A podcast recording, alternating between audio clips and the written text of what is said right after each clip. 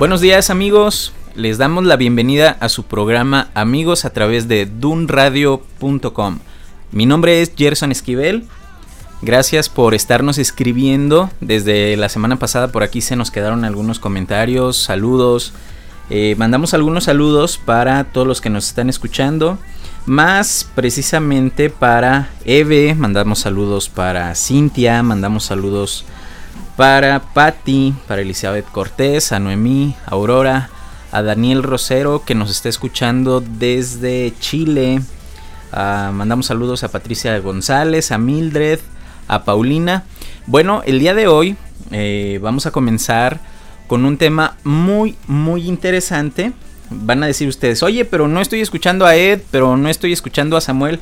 No, quiero decirles que lamentablemente el día de hoy no están conmigo porque se portaron mal, como ya lo han estado escuchando, no metieron la hoja rosa a tiempo para que sus esposas les dieran permiso de venir, pero les mandan saludos también. El día de hoy tenemos un tema súper interesante y es cristianismo.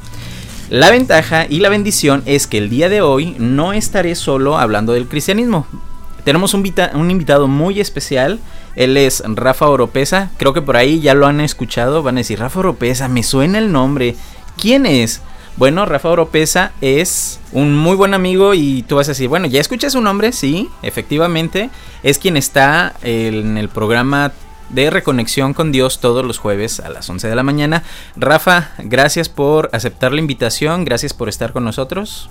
Hola Gerson, hola a todos. No, pues al contrario, gracias por invitarme. Es un privilegio poder estar aquí con ustedes, aquí con la audiencia de el programa Amigos. Muy contento.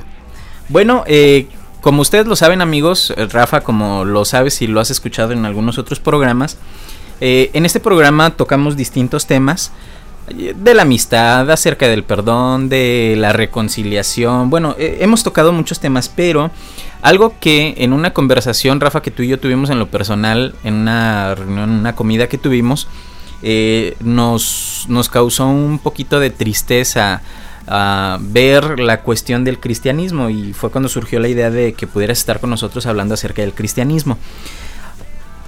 Creo que es importante eh, poder tocar o tomar estos temas. No somos eh, una superautoridad espiritual, no creemos que tenemos eh, descubierto el hilo negro de las escrituras, pero sí creemos que la vida que hemos llevado nos avala porque vivimos en santidad, nuestras familias avalan el testimonio que tenemos y queremos cooperar solo con un poquito de lo que nosotros podamos hablar y ministrar a las personas. Cristianismo, ¿para ti qué es el cristianismo, Rafa? Bueno, Gerson, es eh, una pregunta muy, muy profunda, creo que, que se le haga a cualquier persona. Para empezar, eh, la palabra cristiano significa seguidor de Cristo, ¿no? Y de ahí se desprende que, bueno, las cuatro religiones principales, una de ellas es el cristianismo. Las personas en su, en su generalidad encierran el cristianismo a todos los que creen en Cristo. Ahora, de ahí nosotros tenemos que desprendernos a hacer una ramificación, es decir, tenemos que de alguna manera desprender el cristianismo y enfocarlo particularmente, esa es mi convicción, a un seguidor de Cristo, un grupo de personas que caminan con Cristo. La expresión caminar con Cristo o caminar con Dios la vemos incluso en la palabra, ¿no? Eh, Enoch caminó con Dios, hubo personajes que caminaron con Dios y esto significa que hacían lo que le agrada a Dios. Entonces, cristianismo partiendo de, ah, de- vamos, de un principio elemental, no creo que sea una religión, tampoco Gerson creo que sea un movimiento, tampoco creo que sea una moda. Yo creo que el cristianismo viene siendo un estilo de vida. ¿Por qué? Porque es quien decide realmente caminar con Dios, decide agradar a Dios con lo que hace, con lo que habla, con lo que piensa, con su modus vivendi, con su praxis, ¿no? Con todo lo que él o ella hacen, esto lo hace realmente ser un cristiano. Los primeros cristianos se les conocían como cristitos, ¿no? Y era como un Cristo chiquito. Y era lo que, vamos, de alguna manera determinaba que él o ella eran verdaderamente discípulos de Cristo. Es decir, en los tiempos de los primeros cristianos, eh, no tenías que decir ni siquiera ya ni siquiera tu, no tenías que decir perdón tu, tu linaje o, tus apellidos o quién era tu padre, ¿no? Como antiguamente los hebreos lo tenían que decir. Ellos simplemente tenían que decir soy cristiano. Entonces el resto de las personas sabían de quién estaban hablando, ¿no? Ah, es un cristiano, entonces este está dispuesto a, a vivir y a morir por Jesús. Para mí eso es el cristianismo, Gerson. Fíjate que podemos encontrar eh, distintas ideas de lo que es el cristianismo, ¿no? Por ejemplo, si tú a mí me preguntas qué es el cristianismo, fuera de la definición correcta que acabas de decir, yo te puedo decir, eh, el cristianismo es un estilo de vida apegado al estilo de vida de Jesús. O sea, es, Mi, es mi manera práctica de decir. Ahora, como es una costumbre dentro de nuestro programa, decimos da, o damos la definición eh, secular o la definición de Wikipedia. Por ejemplo, el cristianismo es una religión hebraica monoteísta basada en la vida y en las enseñanzas atribuidas a Jesús de Nazaret, presentadas en el canon bíblico que reconoce tanto el Antiguo como el Nuevo Testamento. Esta es la definición secular de lo que es el cristianismo. Nosotros ya dimos nuestra definición, pero, y, perdón, yo ah, pregunto a las personas que nos están escuchando, ¿qué concepto tienes tú como cristianismo. ¿Cómo es que vives tu cristianismo? Mencionaste algo importante que de hecho es mi pregunta. Cristianismo, estilo de vida o club social? Híjole, no, bueno. Evidentemente en la práctica, Gerson, y bueno, entramos en temas álgidos, pero creo que necesarios. En la práctica muchas iglesias se están convirtiendo actualmente en esto, en un club social Digo, si por ahí va la pregunta, definitivamente lo son. A veces no es la iglesia en su totalidad, a veces solamente es alguna reunión. Puede ser la reunión de las mujeres, puede ser la reunión de los varones, puede ser la reunión de los jóvenes, que no son reuniones donde, vamos, no son reuniones cristocéntricas, sino que son reuniones más bien centradas en las personas. Entonces esto convierte obviamente una reunión cristocéntrica, que tendría que serlo, lo convierte en una reunión pues social, lo convierte en una reunión multicultural o en una reunión de esparcimiento. Ahora, con lo que te estoy diciendo, no tiene nada de malo que la iglesia participe de estas cosas. De hecho, creo que parte de la coinonía es, es, es necesario que para que la iglesia tenga armonía y de hecho puedan comunicarse, pues no solamente asuntos bíblicos, ¿verdad? Sino, vamos, se puedan conocer y puedan es necesario que, bueno, obviamente haya una, una, participación social.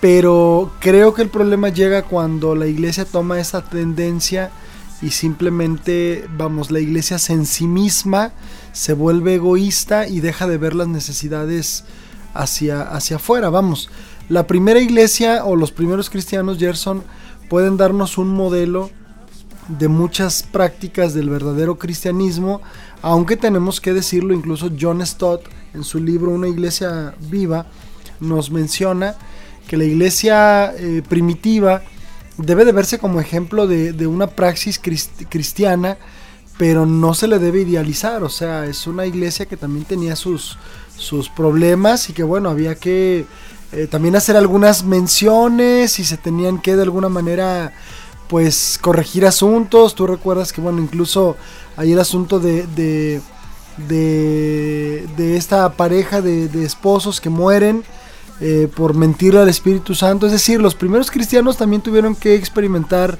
tropiezos y situaciones, pero evidentemente sí la iglesia tiene un riesgo de ser un club social cuando no se centra en Cristo. Eso es hablando del aspecto como iglesia. Y en el aspecto personal, yo te lo digo porque cuando hace alrededor de 21 o 22 años que yo tomé la decisión de seguir a Cristo, de convertirme en cristiano, era muy común hace 20 años, 21 años, que tú decías, soy cristiano y la connotación de decir soy o esa persona es cristiana tenía mucho peso. ¿Por qué? Sabías que al momento de estar conviviendo con un cristiano era una persona que iba a cumplir con su trabajo, que iba a ser responsable, que no iba a, conducirse mal en su manera de actuar, en su manera de hablar, en su manera de comportarse. Ahora lamentablemente ya no es así. Hoy dices es cristiano. Y lamentablemente te lo voy a decir porque eh, en mi negocio eh, me toca lidiar con estas situaciones. Me ha tocado hablar con eh, gerentes de empresas, con dueños de empresas que dicen a cristianos no contratamos porque son muy irresponsables. Cuando yo me convierto, hace 20, 21 años, eh, prácticamente mencionar en tu, en tu solicitud de empleo o en tu currículum, soy cristiano, te abría las puertas. Era un hándicap, ahora ya no lo es. Ahora ya no lo es. Por eso mi pregunta, ya más en el aspecto personal, es, ¿ahora el cristianismo se ve como un estilo de vida o se ve como un club social? Definitivamente no, Gerson. Se ve más bien como, como la oportunidad para muchas cosas, pero no para vivir para Cristo. Esa es la realidad. O sea, a veces la iglesia en muchas ocasiones se torna como un lugar donde yo... Otra vez, ¿no? Hay que hacer la diferencia, Gerson, pero mucha gente... Y ojalá que este programa lo, lo, lo, lo, escuchen creyentes, ¿no? Porque qué mal parados podemos quedar, ¿no? Aunque bueno, la gente no creyente se da cuenta de esto. Pero vamos. Lamentablemente sí, se da cuenta de esto. Lamentablemente. Ahora, lo que te quiero decir es esto, Gerson. Mucha gente llega a las iglesias porque está en una colonia bonita. Entonces lo que están buscando es estatus. Exacto. Porque ahí va gente de cierto nivel económico, entonces están buscando amistades eh, que los que los ayuden, que los puedan que ayudar, los puedan ayudar de alguna manera. Eh, que el lugar donde mis hijos estén, eh, ay, que el salón de los niños esté bonito y haya aire acondicionado. Entonces están buscando comodidad. O hasta a veces te pueden preguntar, ¿y las hermanas o las personas que cuidan a los niños tienen estudios para hacerlo? Exactamente. O que la alabanza toque bien, entonces estás buscando que la alabanza te guste. Ajá. Entonces cualquier creyente o especimen de creyente, porque a veces hasta yo, Ay, perdón que sea tan duro con lo que estoy diciendo, pero Espécimen de creyente o lo sea, voy a adoptar. cual- cualqui- cualquier persona que vaya vaya pensando en ir a una iglesia con esa con esa manera de pensar, híjole, este Perdón, tal vez estoy sonando como muy, muy, muy duro con respecto a esto. Y otra vez, Gerson, hay que dividir, o sea, hay que, hay que, hay que separar el asunto de no tiene nada de malo que tú tengas un sentido de pertenencia hacia tu iglesia, que quieras que tu iglesia se vea mejor, que esté bien pintada, digo, las mejoras que todo templo, ojo, porque la iglesia es la gente. Pero si tú vas con alguna de estas este, prerrogativas a una iglesia, no vas a servir, vas exactamente a lo que tú estás mencionando. Vas a un club social, vas a un club de identificación, vas a un lugar donde quieres vincularte con gente que tú crees que creen lo mismo que tú, pero no vas a seguir el llamado de Cristo que es toma mi cruz cada día y sígueme. Eso para mí es el cristianismo. Y, y sabes qué, Rafa, encontramos, eh, haciendo o dándole continuidad a tu comentario, encontramos en muchas ocasiones que hay gente que han visto el cristianismo parte como un club social, pero ven también el cristianismo como un estilo de vida un poco diferente, donde hasta cierto punto el cristianismo se ha puesto de moda, es decir, soy cristiano, es, puedo hacer lo mismo que hacen las demás personas, pero tengo un plus porque soy cristiano. Y lamentablemente te lo puedo decir, muchos eh, o muchas personas que yo conozco han entrado en esta corriente de, digo, no lo, ha- no lo hacemos y ha sido uno de los principios de un radio no entrar en conflicto, pero creo que este, este tema es muy importante. Pero muchas personas han, han, han entrado en la corriente de, bueno, sí soy cristiano, pero puedo hacer lo que yo quiera y lo que se me dé la gana. Ajá. Y no, no guardas como ese como ese celo, ¿no? Por, por, por buscar a Dios, por vivir en santidad, por tener buenos principios, convicciones. Mira, Gerson, es como si me estuvieras dando con un martillo en el dedo. O sea, con esta, con esto que estás diciendo, en el sentido de es un tema que, bueno, eh, al interior del, del cristianismo, otra vez, pues hay dos corrientes, ¿no? Los que persiguen la doctrina de la gracia o, o la tendencia de la gracia, donde, bueno, sí, soy cristiano, tengo el cielo, pero después todo me es permitido. ¿no? O algunos otros, eh, donde, bueno, se dice, ok, soy cristiano, trato de seguir a, Cristo y con todo lo que esto implica, vamos. ¿Quién está bien, quién está mal, Gerson? Yo creo que la palabra, la palabra de Dios es muy clara, ¿no? Algunos piensan que la Biblia tiene zonas grises o que hay claroscuros, o que hay, por ejemplo, la Biblia dice no, no dice no fumes, bueno, sí, no dice no fumes, pero dice con toda claridad, con toda claridad dice que tu cuerpo es templo del Espíritu Santo. Y entonces esto implica un montón de cosas, ¿no? Inclusive tu cuerpo para qué lo estás utilizando.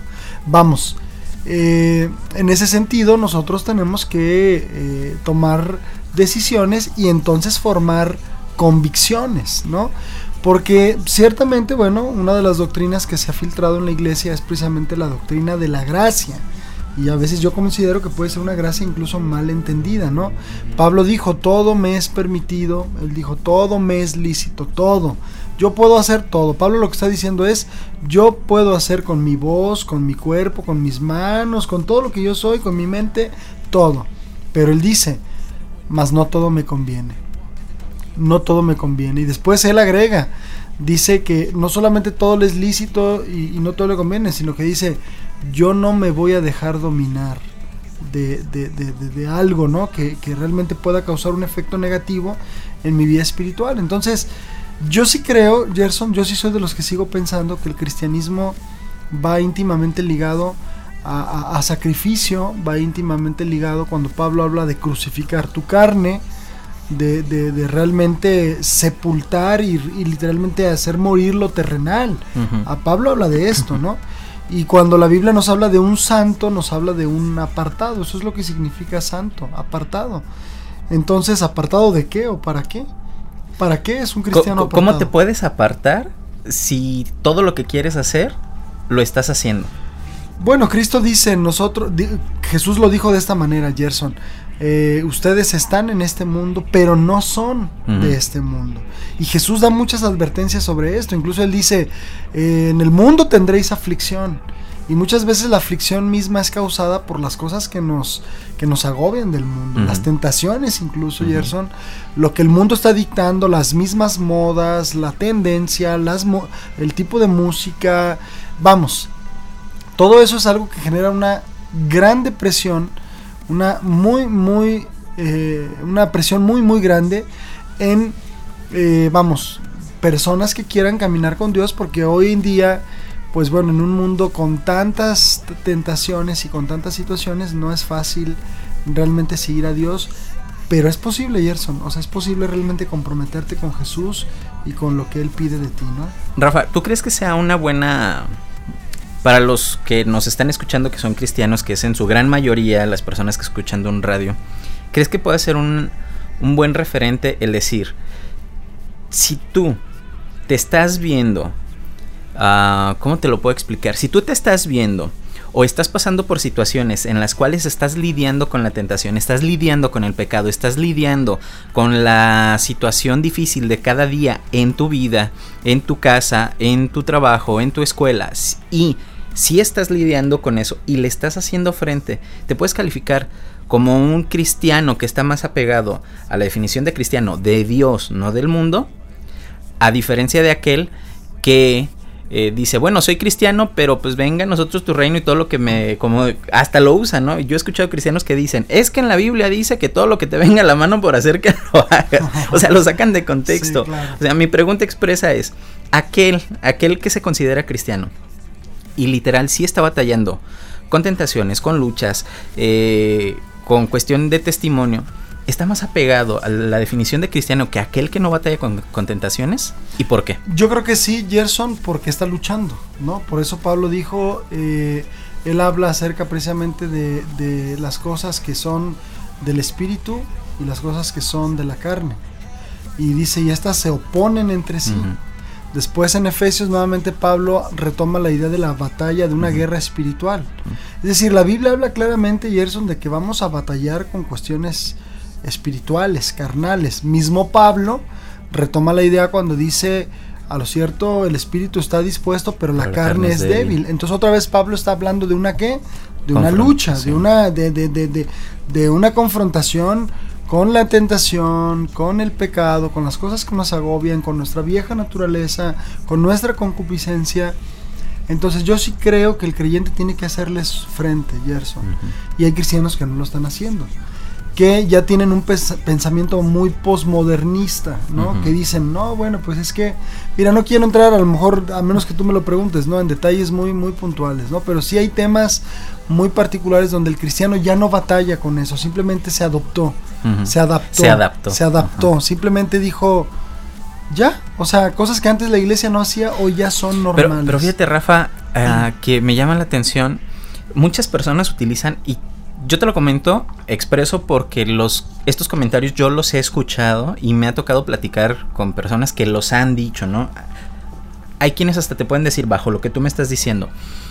Oye, pero no dice la Biblia que se renueve tu mente o que renueves tu mente conforme a todo lo que está sucediendo. ¿Tú qué podrías decir? Bueno, sí dice que te actualices, que si, eh, por ejemplo, no vamos a vestirnos nosotros eh, o buscar vestirnos con ropa de los ochentas cuando la tendencia en la ropa es vestirte más moderno, vienen otros diseños, vienen otros colores. Eh, a eso yo creo que la Biblia se refiere en cuanto a lo secular, que tú te actualices, que, que seamos parte de la sociedad para no salir, para que tengamos algo en común de qué compartir con ellos, pero no quiere decir que debemos de adoptar sus convicciones, sus creencias o, su, o sus estilos de vida.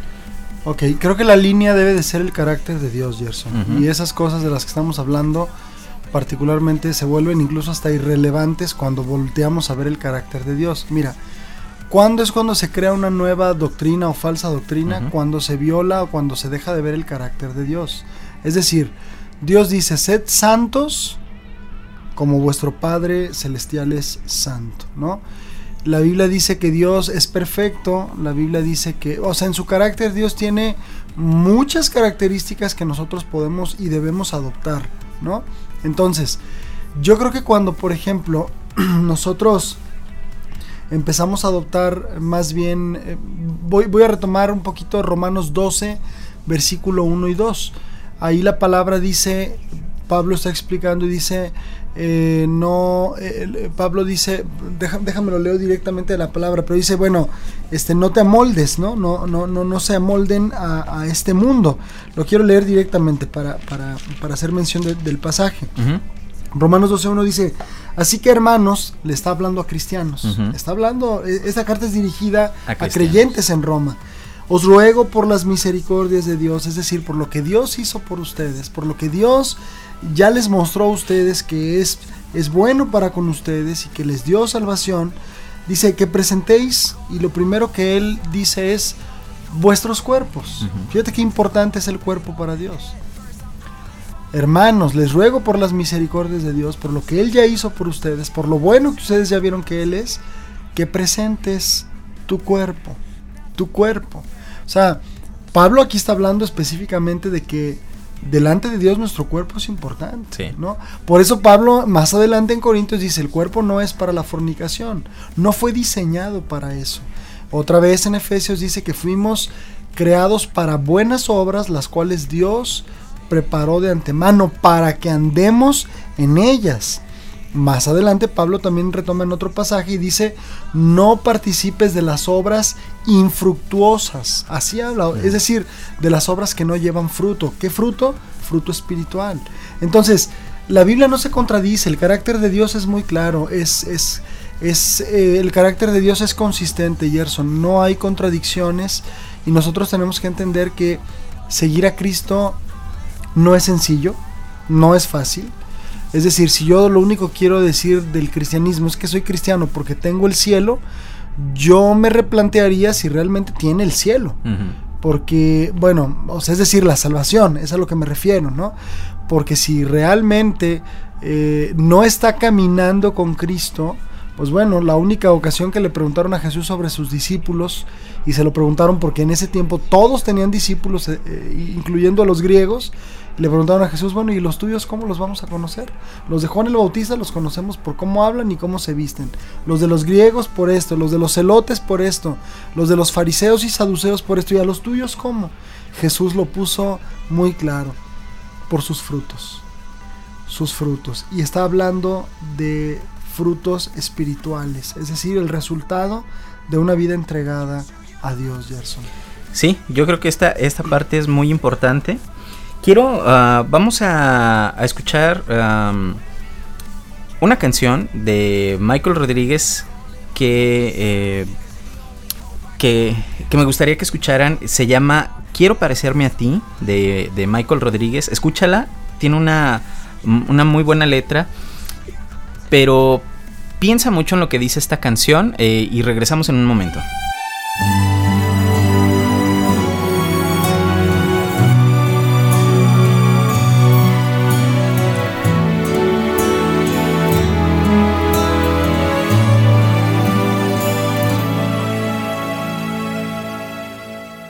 Yo cambiaré mi forma de pensar, mi actitud y mi forma de ser para parecerme más a ti.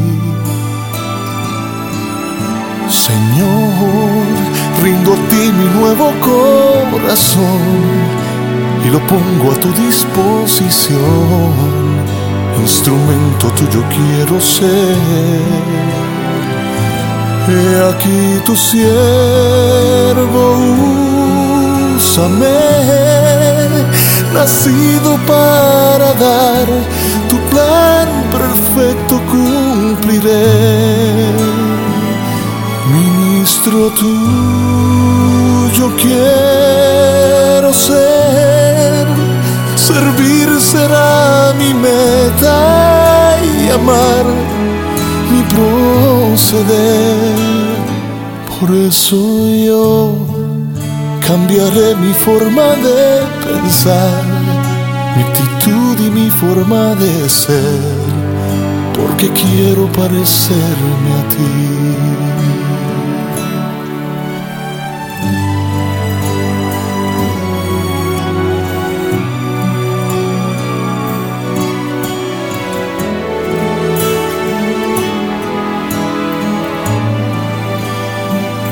Ministro tuyo quiero ser, servir será mi meta y amar mi proceder. Por eso yo cambiaré mi forma de pensar, mi actitud y mi forma de ser, porque quiero parecerme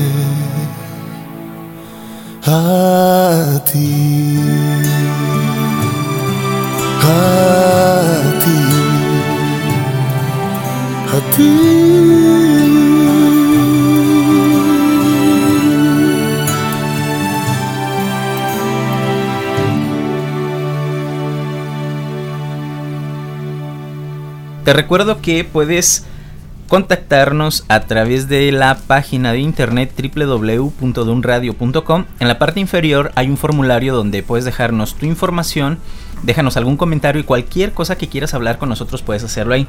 Si eres más práctico y quieres enviarnos un correo, escríbenos a hola@dunradio.com y ya sabes solicitar la proverbia del día al 33 21 17 82 97, que es el WhatsApp de Dun Radio.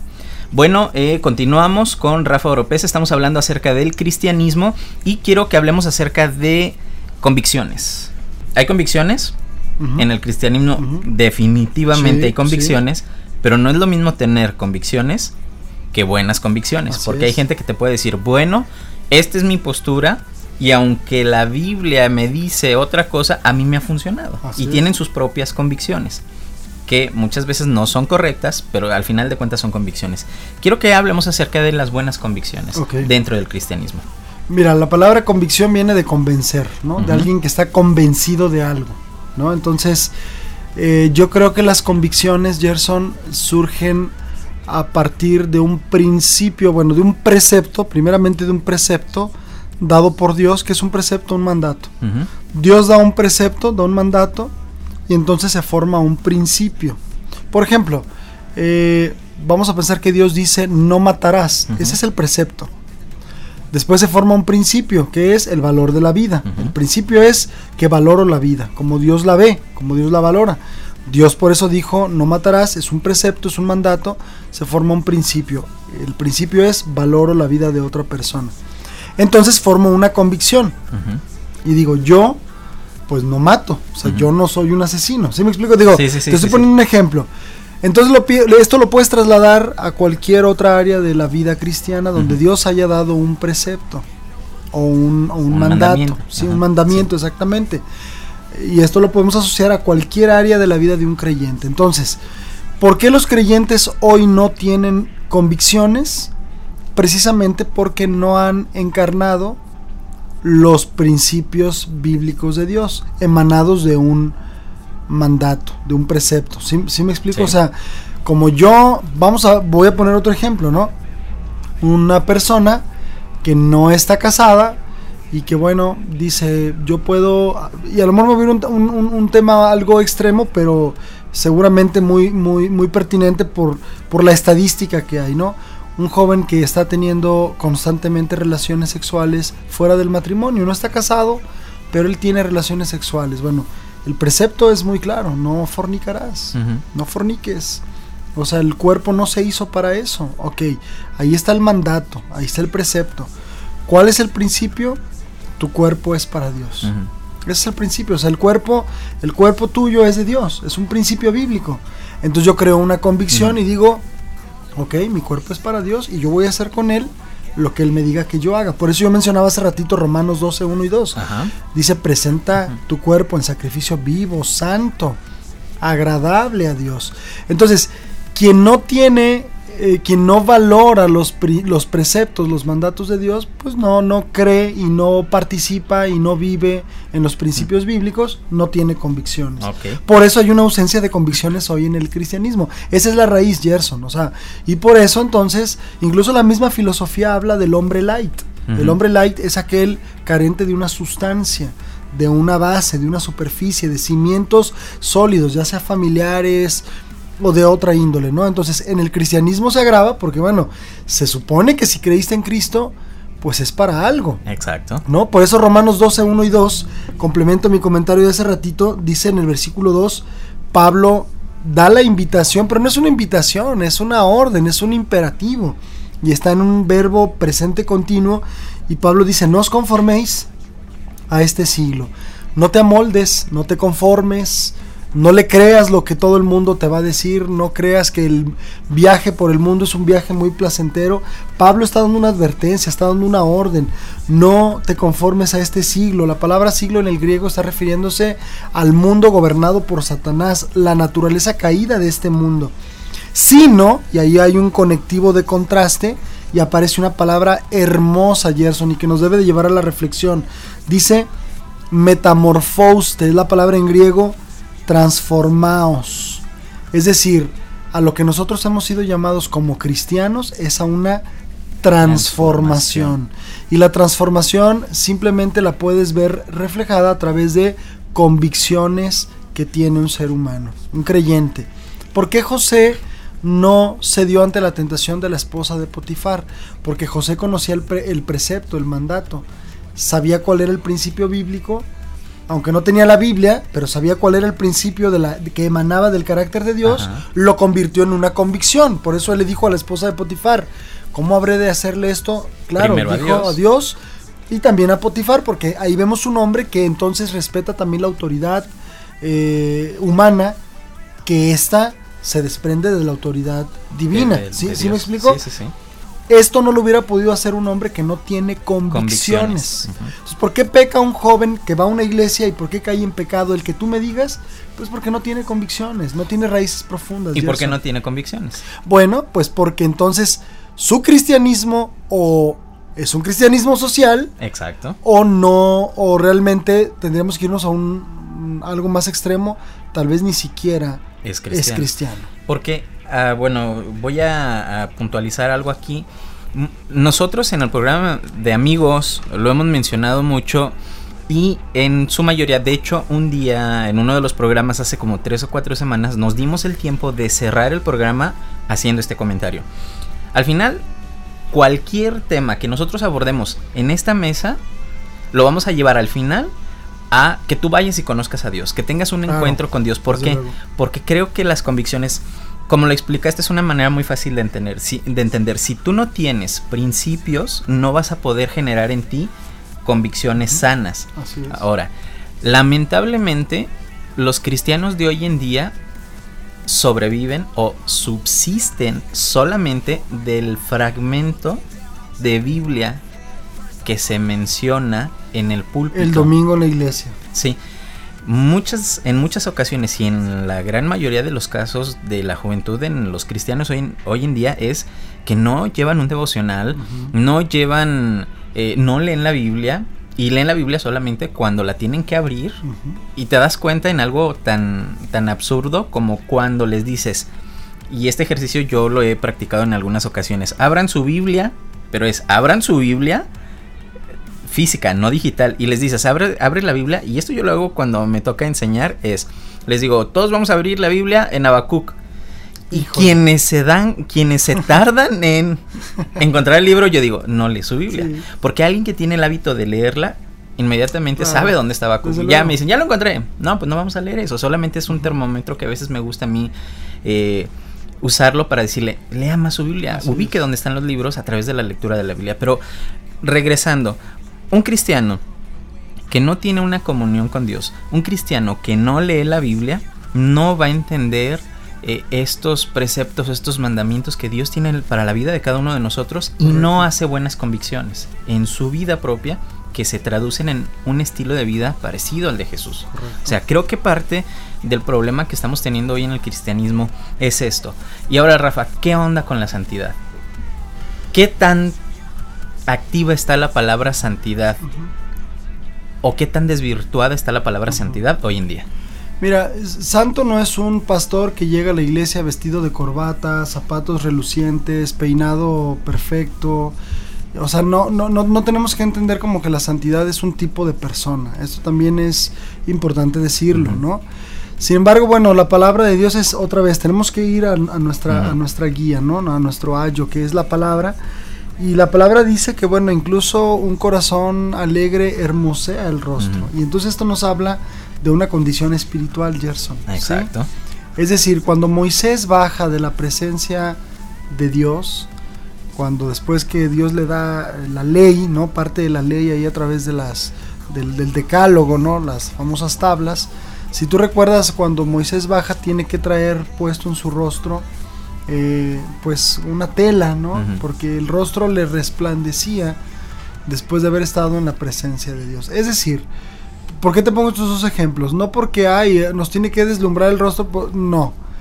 Pero lo que sí creo, Gerson, es que la santidad es algo que se nota. Sí. ¿Sí me explico? ¿Y ¿Cómo lo van a notar? Bueno, nuestros hijos lo notan en la forma en la que reaccionamos. Nuestros hijos lo van a notar en la forma en la que tratamos a su mamá.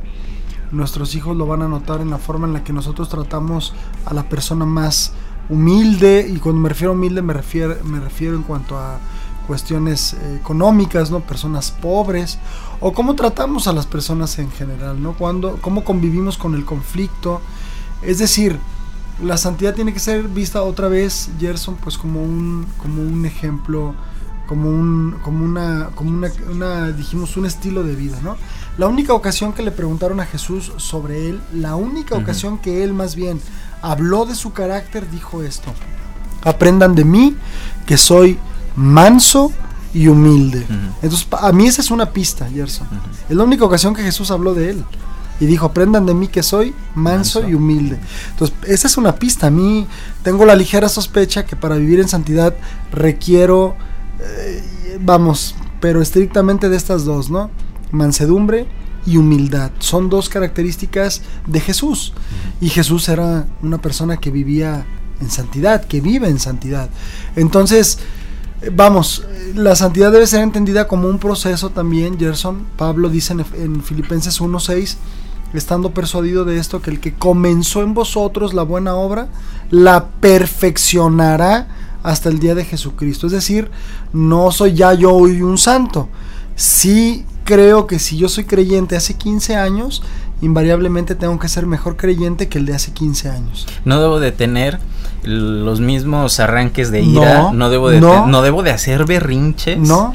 Ya sea que estés casado, soltero, que vivas en la casa de tus padres, que vivas solo, o sea, tu, tu carácter, yo creo que una de las partes ah, fundamentales en las cuales puede, eh, puedes evaluarte tú mismo o puedes tú ver un cambio en la vida de las personas es parte del carácter. Así porque eh, el carácter, eh, el carácter que tienes ha sido forjado por todo lo que te ha pasado en la vida. Hay muchas personas que dicen es que eh, nací con ese carácter y con ese carácter me voy a morir. No, cuando tú vienes y tienes un encuentro real con Cristo, decides eh, tener un nuevo estilo de vida que es caminar con Jesucristo, vaya, convertirte en cristiano, tu carácter se va amoldando al estilo de vida de Jesús. Es correcto. Yo creo que cuando nosotros vemos en una persona que ha habido un cambio de carácter, que hay, eh, ya no tiene esos desplantes, una persona que habla con verdad cuando tú sabías que era mentiroso, una persona que empieza a llegar temprano, eso, aún desde eso tan sencillo, Sí, que empieza a llegar claro, temprano, claro. cuando antes llegaba tarde, te das cuenta que ha habido un cambio. Lamentablemente, muchos de nosotros nos hemos dado cuenta que no hemos cambiado muchas cosas. Sí, así es. O solamente hemos cambiado algunas. O solamente Por hemos ejemplo. cambiado las que son más fáciles. O más visibles. o más visibles. O que nos convienen. O que nos hacen estar bien con las personas que están a nuestro alrededor. claro. Sí. Y esta transformación es interna, no es externa. Aunque se ve manifestado en lo externo, definitivamente. Que debería de ser así. Claro. Hay un cambio interno que ah, después de un cierto número de procesos y de cambios internos se Es correcto. traduce como algo visible que las demás personas pueden ver en nuestro alrededor. es, o sea, creo es. que esta parte es importante. ¿Qué tan importante es la santidad para la vida de un cristiano? Definitiva, total, Gerson. O sea, yo creo que es la diferencia entre ser de impacto a otros y no serlo. Es la diferencia, voy más allá incluso, entre agradar a Dios y no hacerlo. Es decir, cuando yo digo que estoy en santidad es porque tengo una buena relación con Dios, ¿no? O sea, yo creo que esto es parte fundamental. Eh, Dios quiere relacionarse con nosotros y por eso abrió la puerta. Por eso dice Hebreos capítulo 4, versículo 16, que entremos al trono de la gracia para encontrar el oportuno socorro. O sea, esto para mí es como una, como Dios abriendo los brazos, diciendo, hijo, quiero relacionarme contigo. Entonces vivir en santidad para mí es traducido, estoy en constante comunicación con Dios. Es un estilo de vida. Por eso es que David, siendo todo lo pecador que fue y que quedó registrada su afrenta en la Biblia, y un hombre que cayó y que fue dolorosa su caída y que vio como sus hijos también, pues como la espada de Dios, porque así se lo dijo a raíz de su pecado, no iba a salir sobre su casa. Eh, bueno, aún con todo eso que conocemos de David, también conocemos la otra parte, Gerson, donde David, Dios se expresa de él como un hombre conforme a su corazón. ¿Y a qué se refería Dios a esto? Cuando yo soy santo, cuando yo experimento la santidad, quiere decir que soy un individuo que consulto a Dios para cualquier decisión que voy a tomar. Soy una persona que voy con Dios, con mis frustraciones, con mis errores, con, con lo que soy. Ahí estoy delante de ti, Señor, desnudo delante de ti. Es decir, la santidad es una relación constante y que se va estrechando cada vez más. Eh, vamos, se vuelve incluso una necesidad. Por eso el salmista decía, como el siervo brama por las aguas, así clama, Señor, también mi, mi- mi alma, mi corazón por ti, ¿no? Entonces, yo creo que es determinante, Gerson, cuando vemos papás que viven en santidad, bueno, vemos hijos que lo disfrutan, ¿por qué? Porque se sienten seguros, se sienten guiados, se sienten amados. Cuando yo vivo en santidad, pues entiendo mejor los propósitos. Vamos, no mejor, entiendo los propósitos de Dios, o los entiendo mejor, camino con Él, llevo una dirección, llevo un rumbo. Es decir, me atrevo a decirte incluso, Gerson, que vivir en santidad me conviene. Sí. Me conviene, me explico. Sí. Ojalá lo entendiéramos a- a- por lo menos por ese lado los creyentes, ¿no? Hace muchos años eh, estaba platicando con, con un amigo que quiero mucho, eh, pastor, y, eh, y él me... Estamos tocando un tema muy parecido y él me decía, me decía, es mucho más fácil vivir en santidad que vivir en pecado. Y tú lo escuchas por primera vez y dices, ¿cómo? Hemos pensado siempre lo contrario, ¿verdad? Hemos Sí. pensado, pero y él me dijo, ponte a pensar en esto Claro. y esto yo lo tomé como una convicción. Claro, por supuesto. ¿Por qué? Porque cuando tú vives en santidad, por ejemplo, hablando de la cuestión de las verdades o mentiras, cuando tú vives en santidad, hablas la verdad. No tienes que estar recordando qué tantas mentiras dijiste Claro, para que la gente crea lo que tú dijiste. así es. Cuando vives en santidad, eh, y tienes eh, fidelidad con tu esposa, no te estás escondiendo de que nadie que te conozca te vea. Por eso es mucho más fácil Claro. en Dios vivir en santidad que, vivir, que llevar una vida de pecado. Es correcto. Y como tú lo dices, nos conviene. Así es. Ya estamos casi ah, para cerrar el programa. Solo quiero, ah, Rafa, que hablemos un poquito acerca, ya hiciste mención de lo que Jesucristo mismo mencionaba de él, pero quisiera que cerráramos con esto. El ejemplo de Cristo. Cuando tú, como Rafa, eh, decides tú vivir el cristianismo o vivir como, como, como Jesús, ¿qué te motiva? ¿Qué es lo que, lo que a ti te mueve vivir como Cristo? Tengo que recordar sus promesas, Gerson. Tengo que recordar que hay un galardón. Tengo que recordar que hay coronas. Y tengo que recordar las palabras del Señor eh, prometidas a todo aquel que llegará en algún momento ante su presencia. Y esas palabras que definida- definitivamente de- debiéramos de recordar todos, ¿no? Bien, buen siervo y fiel bien buen siervo y fiel. Mira, hay una anécdota eh, de unos misioneros, seguramente la has escuchado o, o quienes nos escuchan la han escuchado, pero con tu pregunta me lleva a recordar esto, ¿no?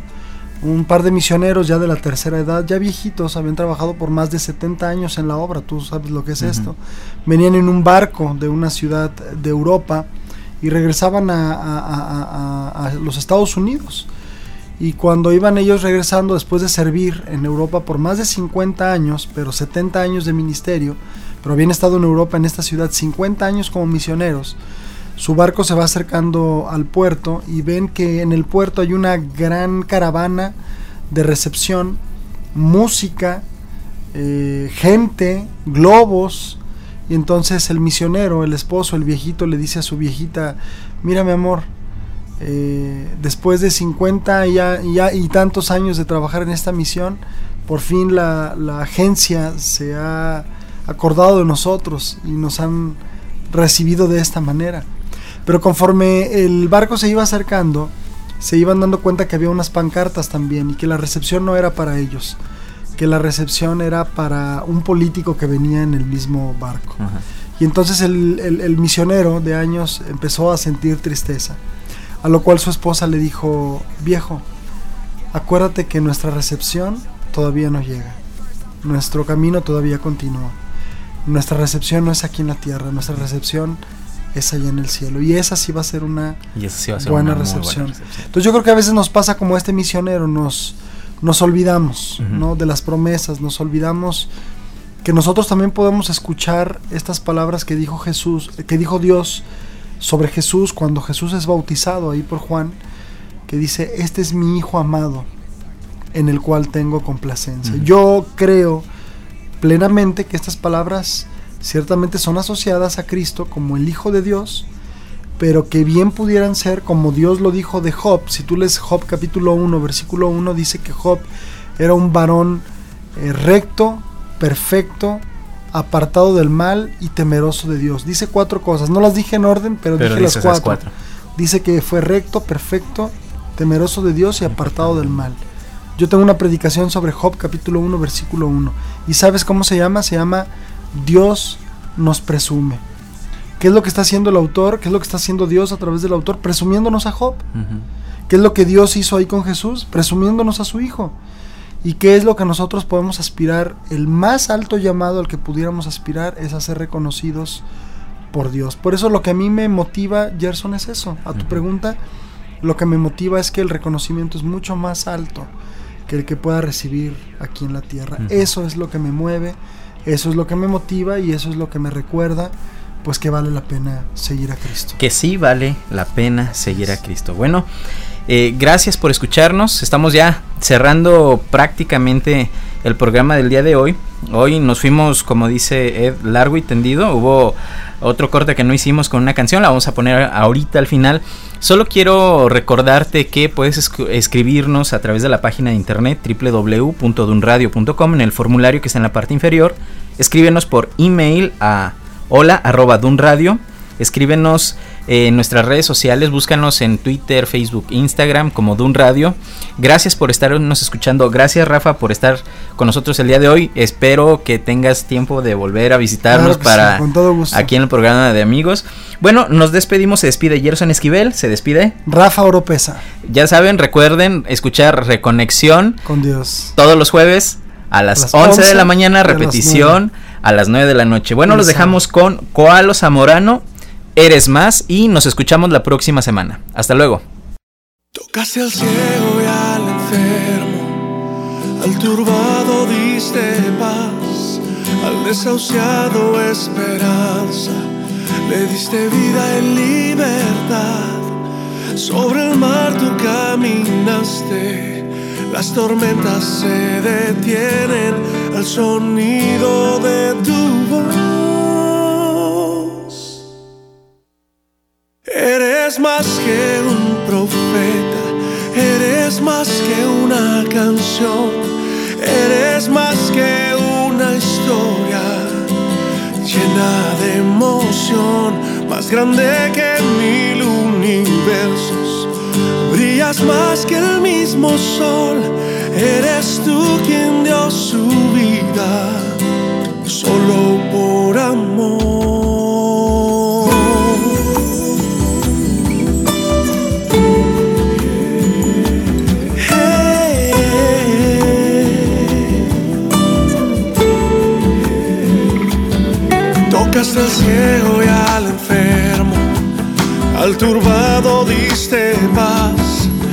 Desahuciado esperanza, le diste vida y libertad. Sobre el mar tú caminaste, las tormentas se detienen al sonido de tu voz. Eres más que un profeta, eres más que una canción, eres historia llena de emoción, más grande que mil universos. Brillas más que el mismo sol, eres tú quien dio su vida solo por